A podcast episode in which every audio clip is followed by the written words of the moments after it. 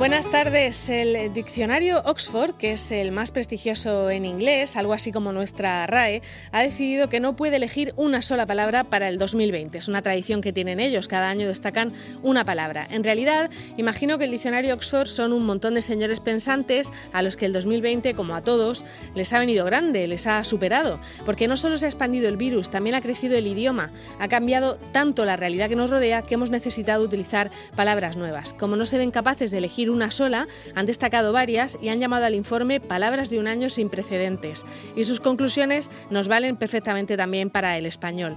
Recordemos, empieza en marzo a convertirse en algo presente en todas las conversaciones, un palabra que en realidad parece la matrícula de un coche, COVID-19. Es algo inventado para dejar de hablar del virus chino o de la enfermedad de Wuhan y a pesar de ser algo artificial, lo hemos asumido sin problemas. Para los angloparlantes, otras palabras del año son lockdown, confinamiento, eh, social distancing o distanciamiento físico, reapertura, que nosotros decidimos eh, cambiar por desescalada.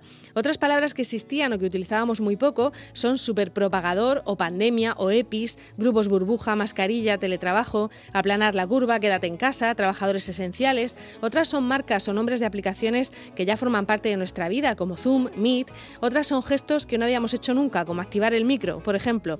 Hace unos minutos que hemos conocido que el gobierno, los gobiernos, planean Nochebuena y Nochevieja con seis personas y toque de queda a la una. Así que nos da tiempo todavía a practicar muchas de esas palabras y a inventar conceptos nuevos, como la nostalgia del cuñado, por ejemplo. ¿Quién sabe? Si tuviera por un momento el tiempo en mi mano,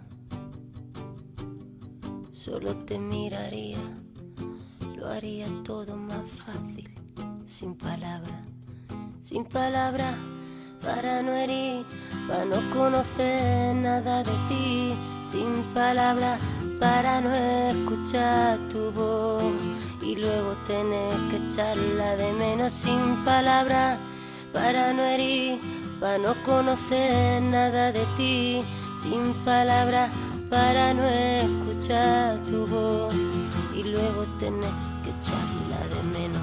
Tú me decías, carita linda, cuando dormía en tu cama. Dices nada. Ahora no dices nada. Tú me decías, carita linda, cuando dormía en tu cama. Mejor no digas nada. Las balas no hieren, a los fantasmas van sin palabras para no herir, para no conocer nada de ti, sin palabras, para no escuchar tu voz y luego tener que echarla de menos sin palabras, para no herir, para no conocer nada.